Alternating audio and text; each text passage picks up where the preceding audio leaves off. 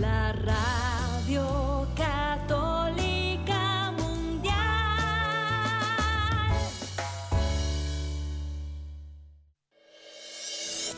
La vida humana ha de ser tenida como sagrada, porque desde su inicio es fruto de la acción creadora de Dios y permanece siempre en una relación especial con el Creador.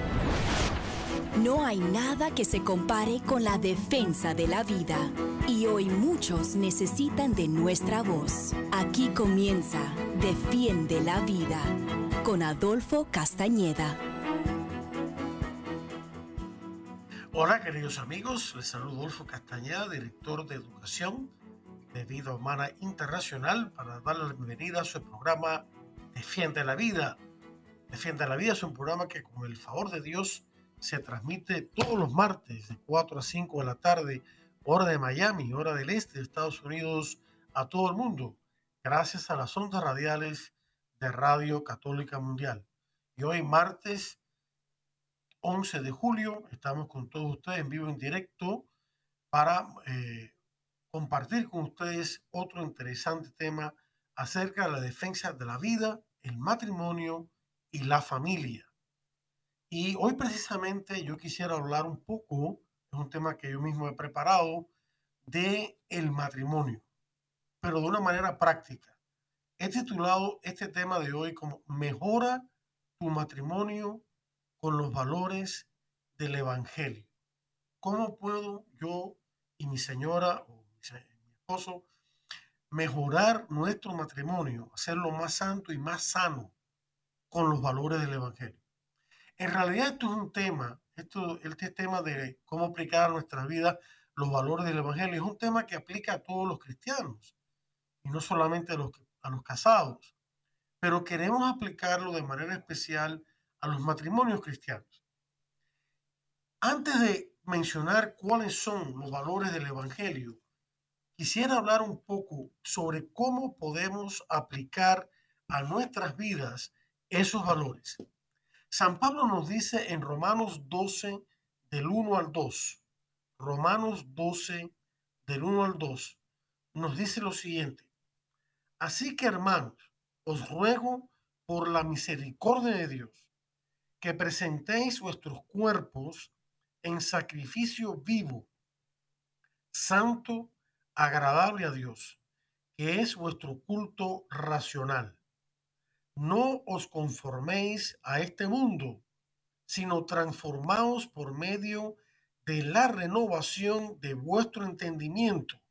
Otras traducciones dicen de vuestra mente, para que comprobéis cuál sea la buena voluntad de Dios, agradable y perfecta. Fíjense bien cómo San Pablo está hablando de que lo primero que tenemos que hacer si queremos seguir a Cristo y sus valores, lo que tenemos que hacer es renovar o cambiar nuestra manera de pensar para que cambie nuestra manera de vivir. Tenemos que hacer un inventario de qué tenemos en nuestra mente, cuáles son los procesos mentales que tenemos, cuáles son los pensamientos que más circulan por nuestra mente, porque de esos pensamientos van a depender nuestros sentimientos y de nuestros sentimientos muchas veces van a depender nuestras palabras y nuestras acciones. Luego, San Pablo en Filipenses 4, del 8 al 9, de nuevo, Filipenses 4, del 8 al 9, él agrega lo siguiente. Por lo demás, hermanos, todo lo que es verdadero, todo lo que es honesto, todo lo que es justo, todo lo que es puro, todo lo que es amable, todo lo que es de buen nombre, si hay virtud alguna, si algo es digno de alabanza, en eso pensad, en eso piensen. Lo que aprendisteis y recibisteis y oísteis y visteis en mí, esto haced, y el Dios de la paz estará con vosotros, estará con ustedes. Fíjense cómo San Pablo nos está diciendo que para poder poseer estos valores cristianos los cuales vamos a hablar hoy, para poder poseerlos en nuestro corazón, en nuestra mente, en nuestros sentimientos, en nuestro cuerpo, porque San Pablo comienza la lectura anterior de Romanos diciendo que tenemos que presentar nuestros cuerpos como sacrificio vivo. Sacrificio aquí significa ofrenda, ofrenda. El cuerpo también participa de la vida cristiana. La vida cristiana no consiste en huir de lo, de lo, eh, de lo material e ir solamente a lo espiritual. Eso es un error. Eso es un error muy antiguo de Platón, de los neoplatonistas, de los gnósticos, que pensaban que todo lo relacionado con el cuerpo era malo y que solamente lo relacionado con el alma era bueno. Eso es un disparate. La enseñanza cristiana no es esa.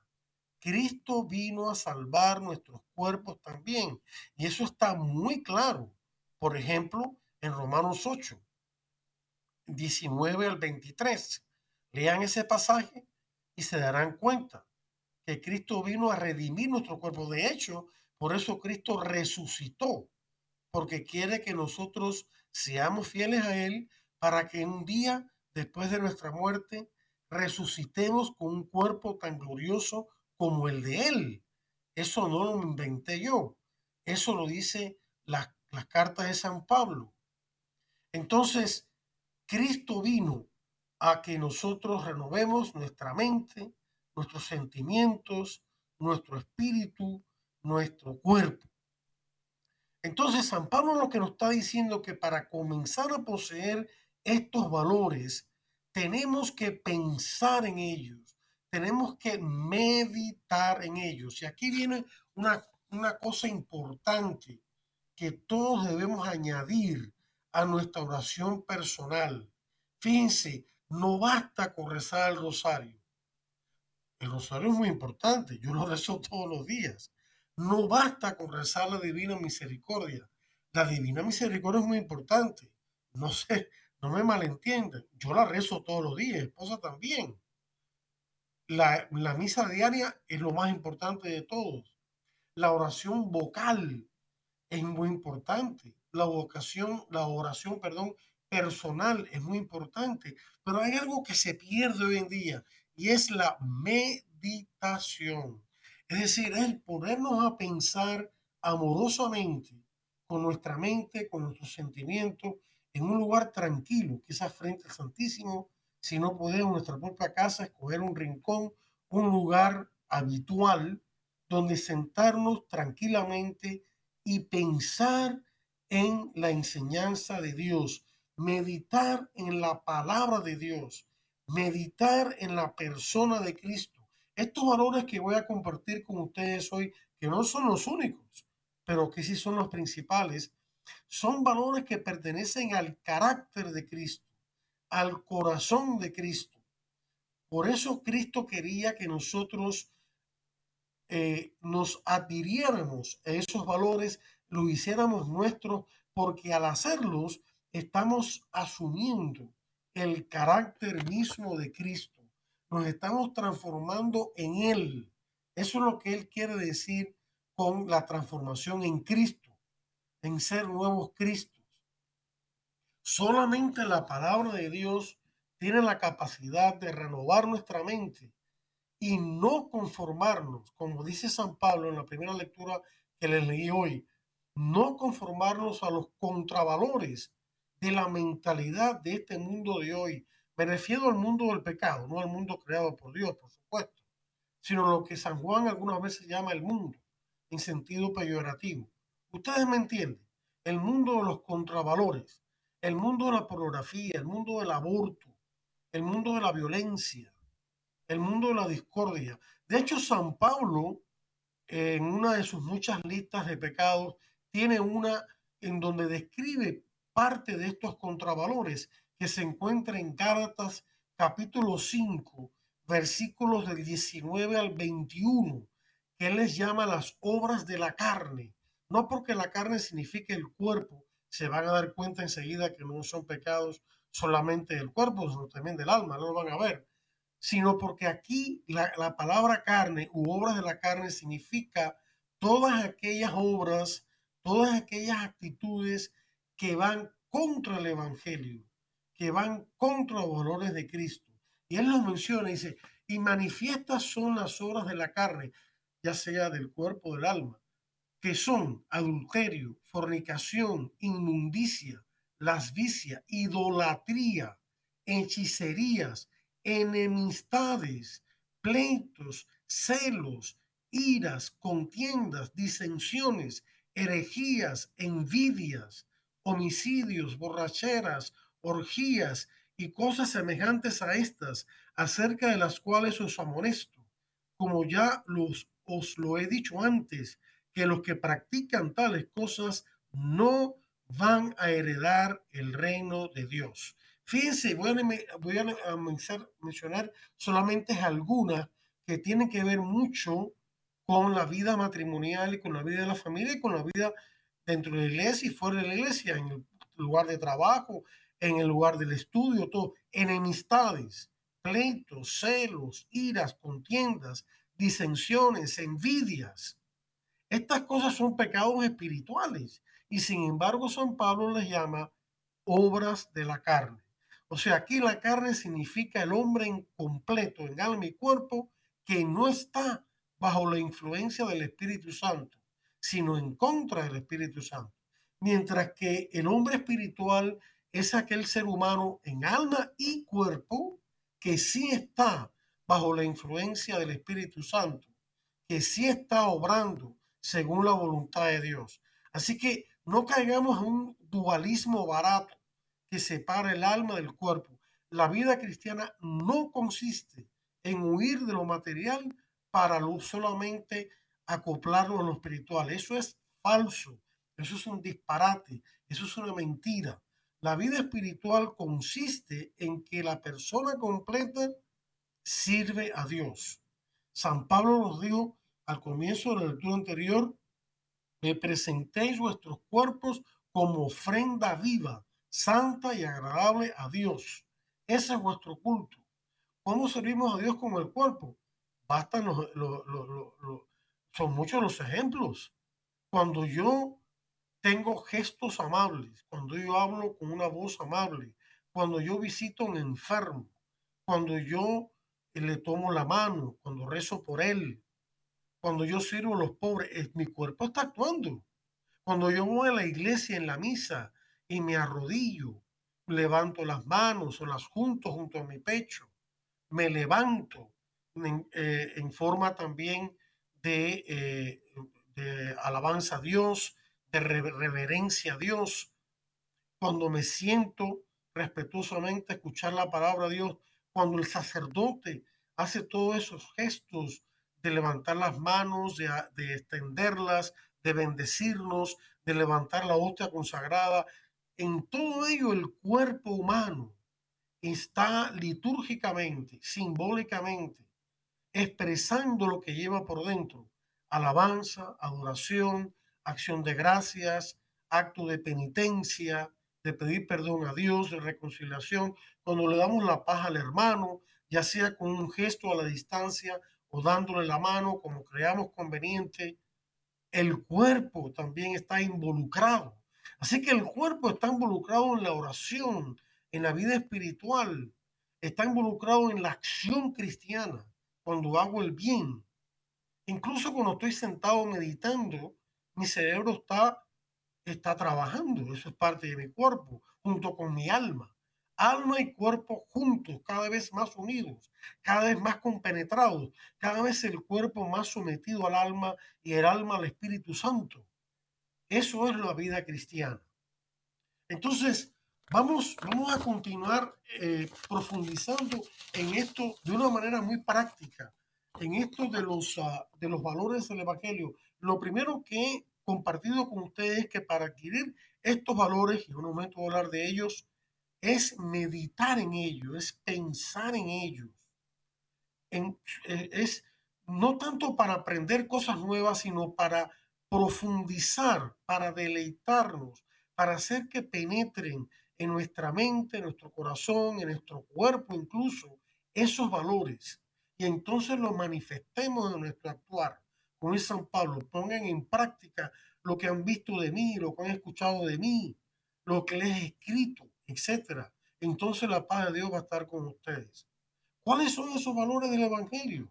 Los valores del Evangelio son muchos y el principal de ellos, por supuesto, es el amor cristiano, el que tuvo Cristo por nosotros, un amor hasta el sacrificio y hasta la muerte por nosotros.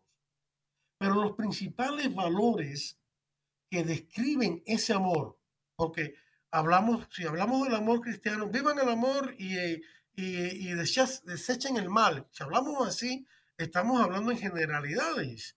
Tenemos que darle contenido al significado de lo que es el amor, porque si no es un amor vacío de sentido. Y los principales valores que describen ese amor, que son muchos, hoy voy a hablar solamente de los principales, se encuentran resumidos al comienzo del Sermón de la Montaña, que es el sermón más importante de Cristo, puesto que en ese sermón Él nos da la nueva ley evangélica, la nueva ley del amor. No es que la ley antigua no tuviera validez, el mismo Cristo nos dice al comienzo también de este sermón que se encuentra en los capítulos 5, 6 y 7 del Evangelio según San Mateo, Mateo del 5 al 7 incluidos, esos tres capítulos completos, ese es el sermón de la montaña. En el versículo 17, casi al comienzo, antes de él proseguir con toda su enseñanza, Cristo nos dice, no he venido a abolir la ley y los profetas, sino a darles verdadero cumplimiento, a llevarlos a su plenitud. Y la ley se refiere a los diez mandamientos. El catecismo se hace eco de esta enseñanza y nos dice clarísimamente que los diez mandamientos Cristo no los abolió, sino que al contrario, los llevó a su plenitud. Los diez mandamientos siguen siendo válidos y necesarios para la salvación, como lo es la ley natural que se condensa en esos diez mandamientos, también nos enseña el catecismo. Cuando San Pablo dice que Cristo vino a abolir la ley, se refiere no a los diez mandamientos, se refiere a, a las leyes litúrgicas, rituales, de la comida, etcétera, que eso sí Cristo los abolió, pero no a los diez mandamientos y a sus derivados. Pero no voy a hablar hoy de los diez mandamientos. Voy a hablar a algo que es como el corazón de los mandamientos, de los diez mandamientos y de todos los mandamientos que nos dio Cristo. La nueva ley evangélica, que, cuyo contenido está en el Sermón de la Montaña, consiste en su aspecto de fuerza, consiste en el Espíritu Santo que Dios ha derramado en nuestros corazones y que nos impulsa, nos da la fuerza para hacer el bien y evitar el mal. Eso en cuanto a fuerza. Esta es la nueva evangélica. En cuanto a contenido, es el sermón de la montaña o se encuentra principalmente ahí. Pero el sermón de la montaña comienza con unos ocho valores importantísimos que resumen en cierto modo ya desde el comienzo todo el sermón. Y esos valores se llaman las bienaventuranzas. Las bienaventuranzas, es decir, las causas de felicidad. Bienaventuranza significa felicidad. De hecho, algunas traducciones en vez de decir bienaventurados son los que, ta, ta, ta, ta, dice dichosos los que, o felices los que. Cristo comienza su principal sermón indicando cuál es el camino de la felicidad eterna y también cuál es el camino de una felicidad limitada, pero real, aquí en esta vida. Y son las ocho bienaventuranzas que se encuentran al comienzo del Sermón de la Montaña en Mateo 5, los primeros 12 versículos, del 1 al 12. Las voy a leer y luego voy a explicar un poquito, perdón, en qué son las bienaventuranzas y luego explicar un poquito qué son cada una de ellas y cómo podemos ponerlas en práctica en nuestra vida matrimonial, en nuestra vida familiar también, en nuestra vida con nuestros hermanos en la iglesia y en, en nuestra vida en el mundo, en el mundo del trabajo, en el mundo del estudio, en el mundo del entendimiento sano, se entiende, en la calle, etc. Dice así, en Mateo 5.1 y siguientes hasta el 12.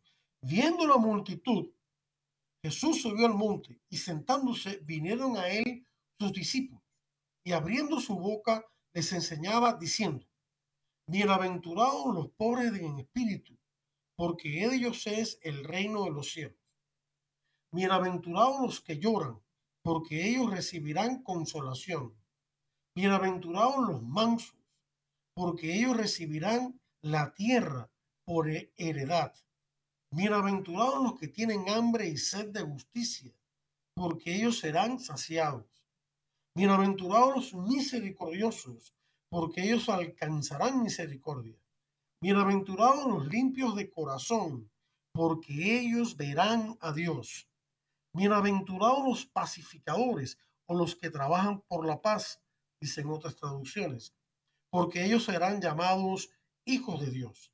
Bienaventurados los que padecen persecución por causa de la justicia, porque de ellos es el reino de los cielos. Bienaventurados sois cuando por mi causa os vituperen y os persigan y digan toda clase de mal contra vosotros, mintiendo. Gozaos y alegraos, porque vuestro galardón es grande en los cielos, porque así persiguieron a los profetas que fueron antes de vosotros, antes de ustedes. Esas son las ocho bienaventuranzas. ¿Qué son las bienaventuranzas? La iglesia nos explica que las bienaventuranzas son al mismo tiempo dos cosas. Son virtudes y son promesas. En cuanto a virtudes, son hábitos buenos que nos inclinan y facilitan la realización de actos buenos que agradan y nos llevan a Dios y benefician al prójimo. En cuanto a promesas, son promesas de llevarnos al cielo si ponemos en práctica estas virtudes. El catecismo explica que Cristo con las bienaventuranzas lo que hizo fue redirigir las promesas de Dios en el Antiguo Testamento a la vida prometida, a la, perdón, a la tierra prometida y las cosas buenas que le esperaban allí, las redirigen sin negar la promesa de Dios, tierra prometida, las redirigen, las planifican a la tierra prometida en el cielo, en la nueva Jerusalén, en el nuevo cosmos que Dios va a glorificar, porque no solamente va a resucitar nuestros cuerpos glorificados como el suyo, como el de Él, sino también la misma tierra, el mismo cosmos. No me estoy inventando nada. Eso está en Romanos 8, del 19 al 23. Véanlo y verán. Entonces son promesas del cielo. También Cristo nos promete un cierto grado de felicidad y armonía aquí en la tierra. Yo quisiera aplicar esas virtudes, esos hábitos buenos a nuestros matrimonios para que sean santos y felices y sanos y llenos de paz. Vamos a explicar brevemente cada una de estas bienaventuranzas porque a veces se malentienden. Y yo quisiera que se entendieran correctamente. Primero tenemos pobres de espíritu o pobres en el espíritu. Esa es la primera que menciona Cristo y tiene, y tiene una razón capital de por qué mencionar esta primero. Pobre de espíritu no significa falto de ánimo o falto de fuerza para trabajar o uno que piensa muy poco de sí mismo.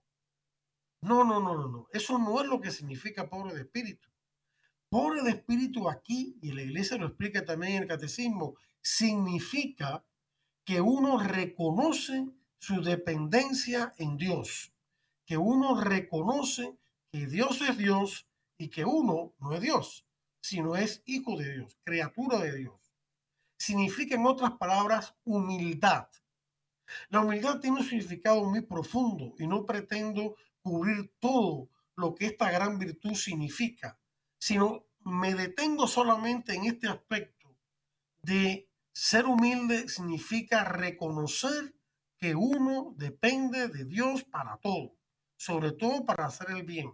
Como dijo Cristo en su sermón de despedida de sus apóstoles en Juan eh, capítulo eh, de los 15, 16, 17, después de la última cena. En el capítulo 15, versículo 5 dice, sin mí ustedes no pueden hacer nada. Yo soy la vid y ustedes los sarmientos.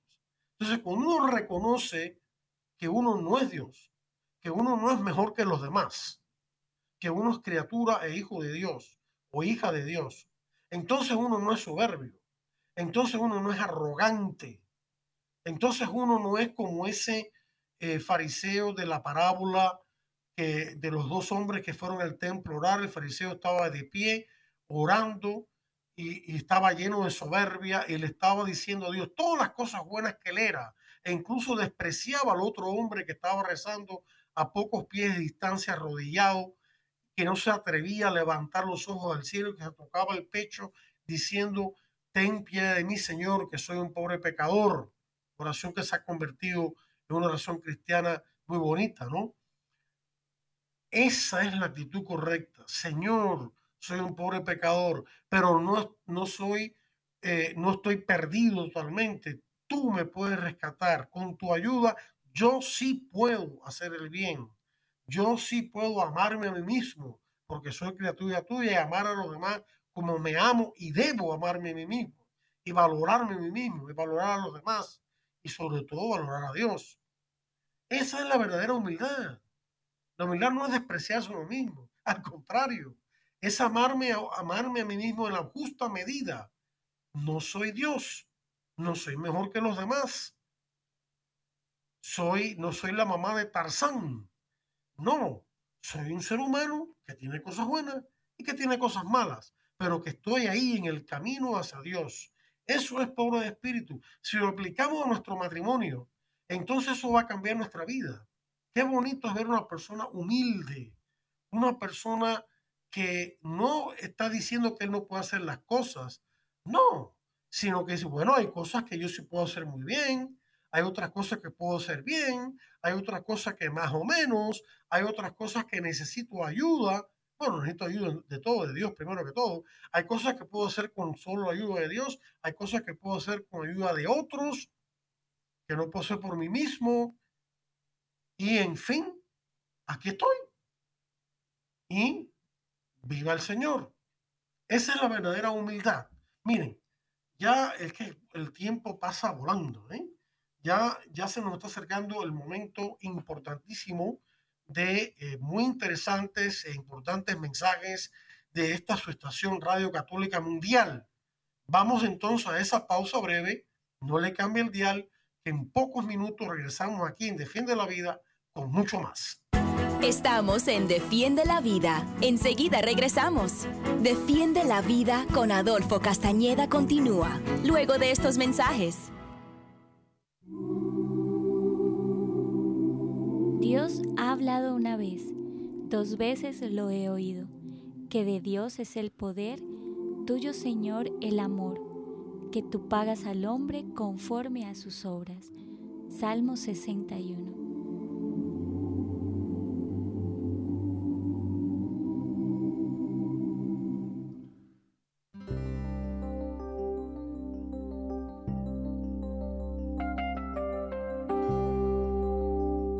Que Dios, de quien viene la constancia y el ánimo, les conceda tener los unos para con los otros los sentimientos del propio Cristo Jesús, y que puedan unánimemente dar gloria a Dios Padre de Cristo Jesús, nuestro Señor.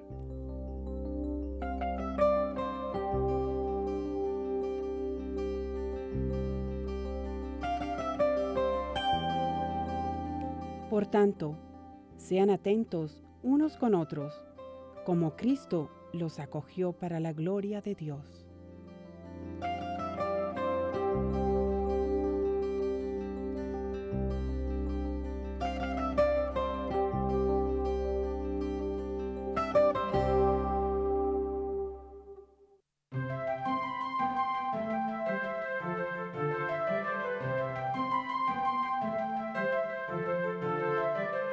Dice Jesús, todo el que pide, recibe.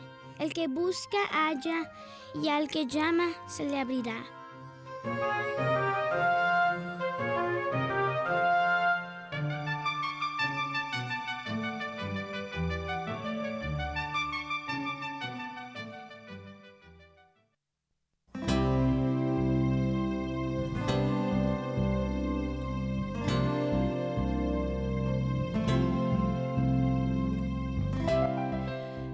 Gracias, Señor, gracias. Gracias por todos los regalos que hoy me has ofrecido. Gracias por todo lo que he visto, oído y recibido. Gracias, Señor, gracias. Gracias por la vida. Gracias por la gracia. Gracias por estar conmigo, Señor. Gracias por escucharme y por tomarme en serio. Gracias por recibir en tus manos este paquete de mis dones para ofrecerlo al Padre. Gracias, Señor. Gracias. Amén.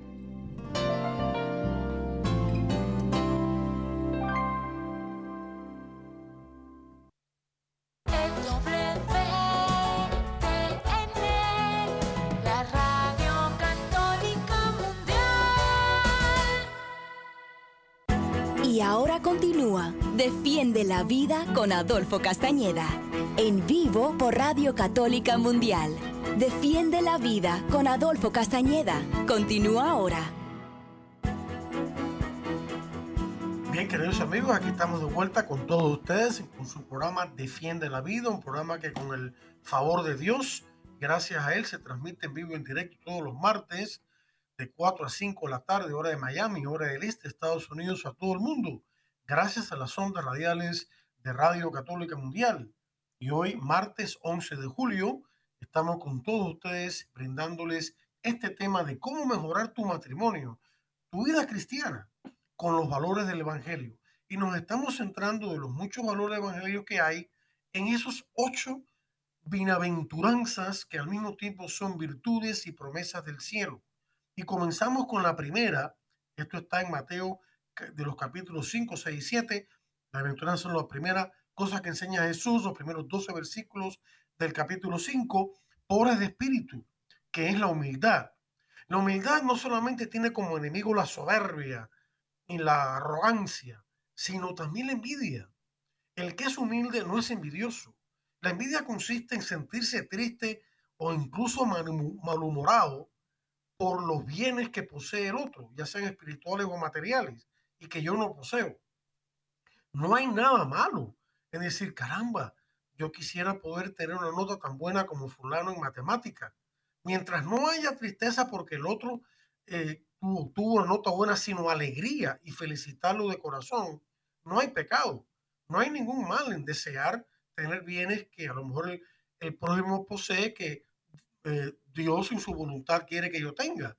Un mejor conocimiento en el estudio, un mejor conocimiento quizá en el trabajo. Ayúdame, ¿cómo tú puedes, cómo hiciste ese trabajo tan bien hecho? ¿Cómo pudiste armar, qué sé yo, esa máquina, esa pieza? ¿No? Yo quiero aprender también. El humilde está dispuesto a aprender.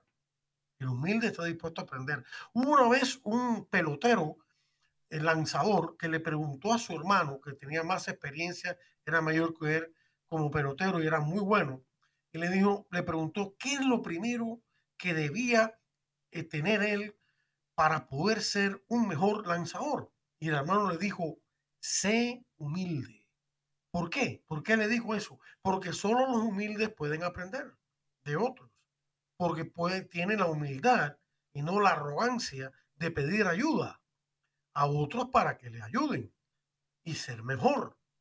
También la humildad está eh, reñida con la, soberbia en el sentido de que el humilde es el que sabe pedir perdón humildemente cuando ha fallado y no tiene miedo de pedir perdón y de mejorar.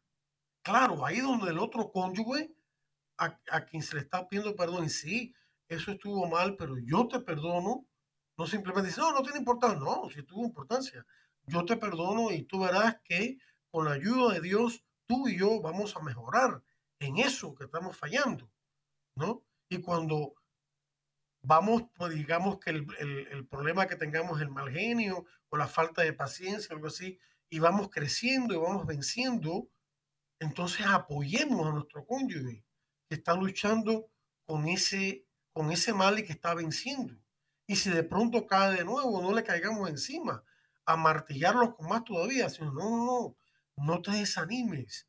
Tú vas, tú vas a ver que si sigues practicando esto vas a vencerlo. Tienes mi apoyo, como yo tengo el tuyo. Qué bonito cuando los matrimonios se ayudan los unos a los otros a crecer en virtud y no darse de garrotazo con las palabras cuando uno cae. No, hay que ayudar a levantarlo. Eso es humildad también. El ayudar al otro con humildad, no con arrogancia. Cuando alguien desconoce algo, ¿no? En una clase de religión o en cualquier otro ambiente donde el conocimiento está de por medio, ayudarlo con humildad, ayudarlo con humildad, ayudarlo de manera que el otro se sienta confortable y no criticado negativamente. Ok, pobre de espíritu. La siguiente que menciona Jesús es los que lloran, los que lloran, que serán consolados. Esto parece algo como que negativo, como que si yo estoy llorando. ¿De qué se refiere Jesús? Claro, están los que lloran por un mal que están sufriendo. No hay nada malo en eso.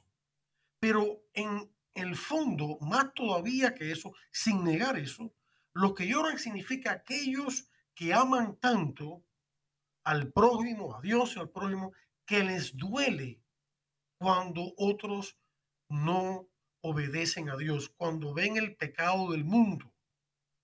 Se solidarizan con Dios que es ofendido, se solidarizan con los que son dañados por ese pecado.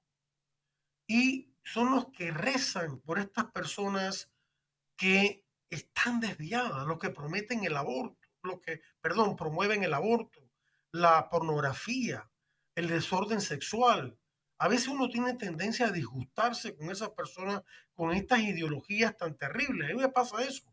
Pero en cuanto me doy cuenta, me arrepiento y digo, no, no, Señor, rezo por esta persona para que tú cambies su corazón. Debemos desear que nadie se condene como Dios lo desea. Entonces pedir y sacrificarnos espiritualmente por esa persona que a lo mejor ni se entera de lo que estamos haciendo. O sea, el que llora por amor, es decir, el que se entristece cuando Dios no es honrado, el que se entristece cuando el ser humano es machacado, el que se entristece cuando otros están desviados y ni siquiera se dan cuenta de que lo están. Entonces lloran por esas personas. Es decir, se sienten tristes por esas personas, pero no se quedan ahí sino que convierten esa tristeza en acción, en oración, en acción pastoral, en acción por los pobres, por los que sufren. Eso es lo que quiere decir Cristo con esto de los que lloran. Es un, un llanto por amor. Cristo mismo lloró en dos ocasiones. La primera por una causa natural. Lloró porque había muerto su amigo Lázaro.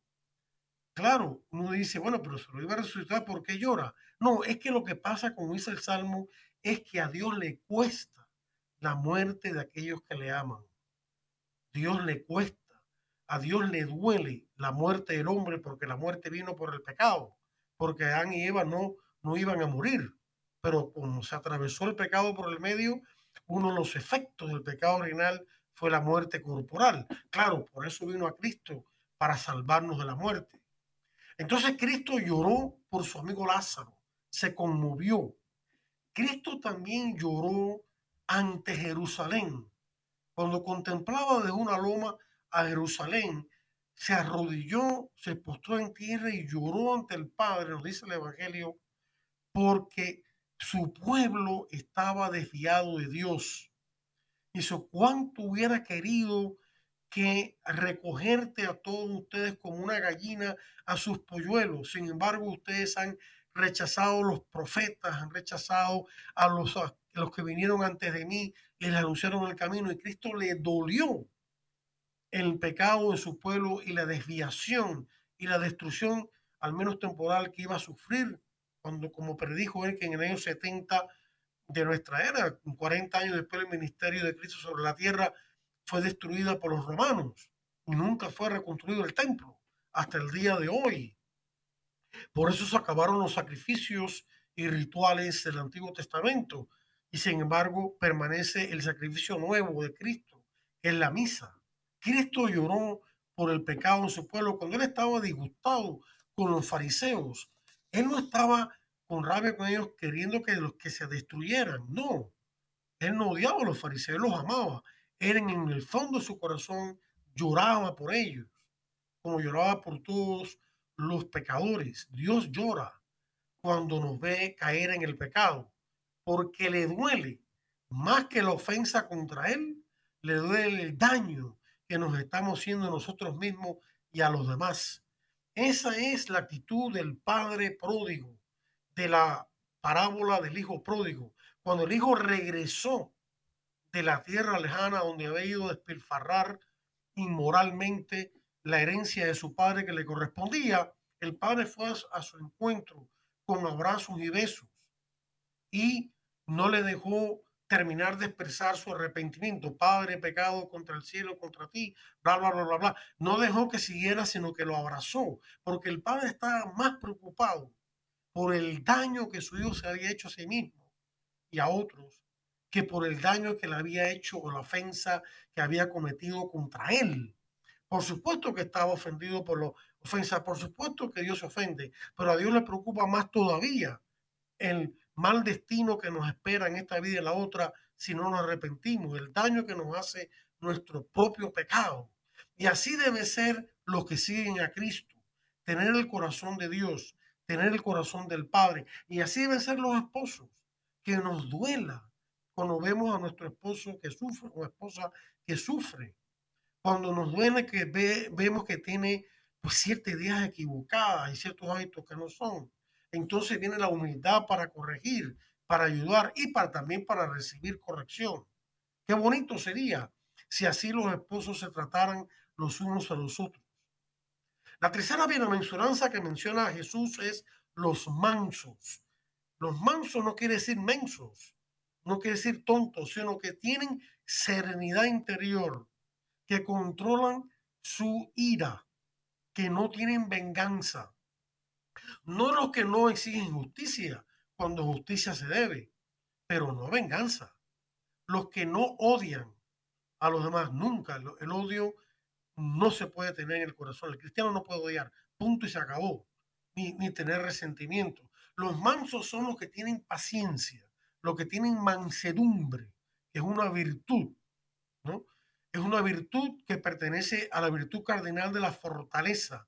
Es decir, de tener esa paciencia, de tener esa entereza, de tener esa integridad de corazón cuando atravesamos momentos difíciles, cuando nuestro prójimo, nuestro esposo se comporta de manera mal, tener paciencia con él, con un hijo o una hija, no está en los caminos, tener paciencia, no quiere decir que no la corrijamos, que no la ayudemos, que incluso no le emitamos una cierta corrección, castigo, pero que lo hagamos con amor, no con resentimiento, no con ira.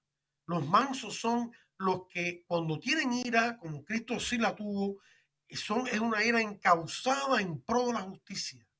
Me da ira que tantas personas en puestos importantes, sobre todo políticos y mediáticos, eh, estén impulsando el aborto, pero no me detengo ahí. Convierto esa ira en oración por esas personas en sacrificio por esas personas, en acción, no en contra de ellas, sino en contra de sus ideas y sus actividades.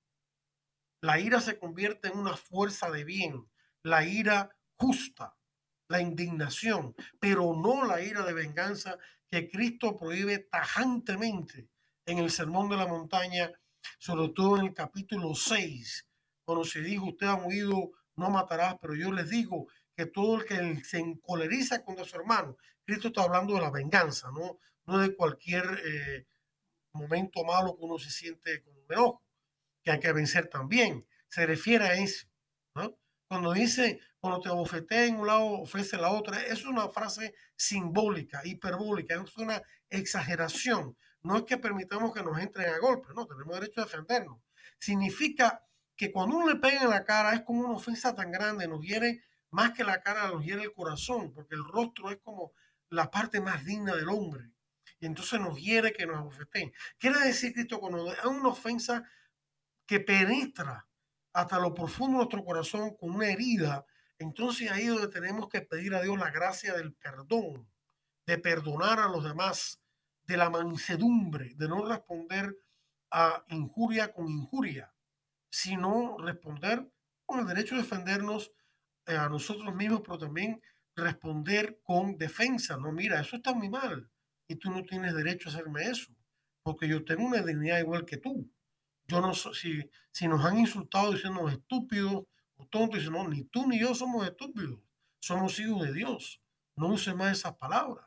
Está también prohibido en el Sermón de la Montaña insultar al prójimo. Nunca insultemos a nuestro cónyuge, al contrario. Al contrario, tengamos paciencia con él. Los que tienen hambre y sed de justicia. Cuando Cristo habla de la justicia en el Evangelio, se refiere no solo a la virtud de la justicia, de darle a los demás lo que se le debe, es más que eso. Cuando Cristo habla de justicia, cuando Dios en el Antiguo Testamento habla de justicia, habla de la santidad, habla de la rectitud de Dios, del carácter de Dios, porque todo esto refleja el carácter de Dios y de Cristo. Cuando Dios habla de justificar, es decir, de aplicar la justicia, habla de convertirnos a nosotros de pecadores en personas justas. Eso es lo que quiere decir la justicia de Dios, que es distinto de la ira de Dios. En griego, justicia es dikaiosine. La ira de Dios es orge. Son dos cosas diferentes. el, el Salmo 103 habla de que Dios viene a hacer justicia, es decir, viene a justificar, viene a convertir a los pecadores en justos, claro, si se arrepienten y aceptan su invitación. Viene a convertir a los pecadores en santos, en hombres y mujeres rectos, ¿no? Es lo que significa. Entonces, los que tienen hambre y sed de que en el mundo la gente se convierta, la gente acepte a Dios, la gente sea justa, la gente busque el camino igual que uno lo está buscando, el camino de la santidad y la rectitud de corazón, es lo que significa el reino de Dios. Romanos 14, 17, San Pablo dice, por ejemplo, porque el reino de Dios no consiste en comer o beber determinadas cosas, sino vivir en rectitud, es decir, en justicia, en santidad, en rectitud, paz por medio del Espíritu Santo. Eso es lo que significa paz y alegría por medio del Espíritu Santo. Ese es el reino de Dios. Y eso es lo que buscamos nosotros. El reino de Dios es el señorío de Dios sobre nuestros corazones, su justicia, justificándonos, convirtiéndonos a través del bautismo de personas hundidas en el pecado original que es perdonado y cualquier pecado personal si somos adultos en personas justas. Nuestros corazones se transforman en nuevos corazones. No es solamente una justicia legal, como creen algunos protestantes, de que Dios ahora a través del bautismo nos mira de manera diferente. No, es una transformación, como enseña el Concilio de Trento, que tiene una doctrina bellísima sobre la justificación. La justificación es por la gracia de Dios. Somos hechos justos por la gracia de Dios. Entonces nuestras obras buenas fluyen y son sostenidas y potenciadas por esa gracia de Dios.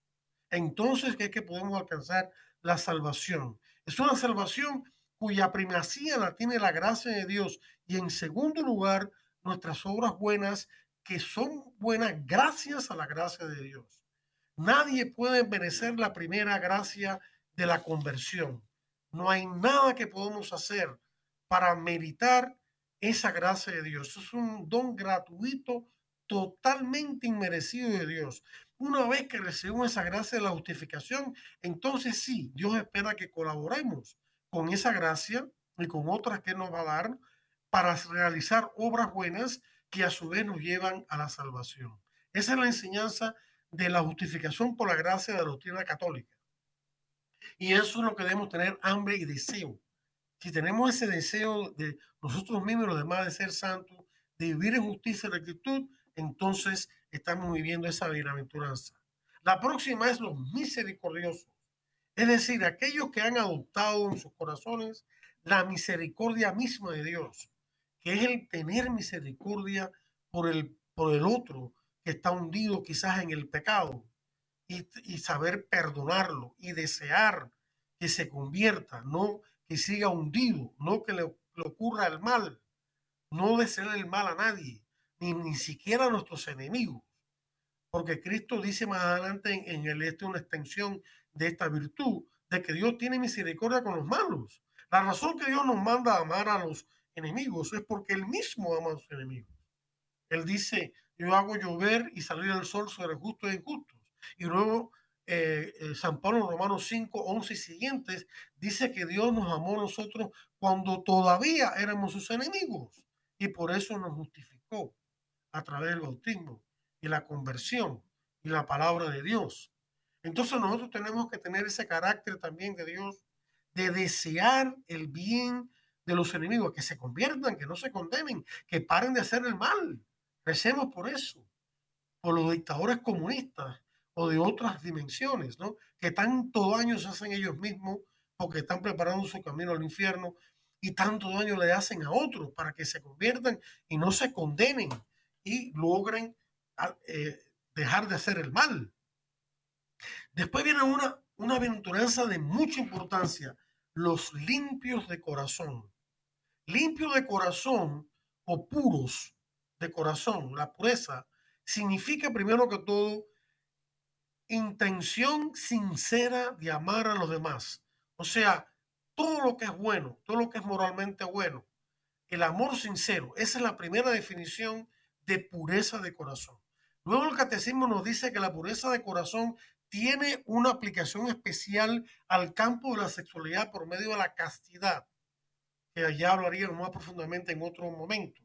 Y también tiene una aplicación especial a el aceptar la doctrina correcta, la ortodoxia, la doctrina verdadera.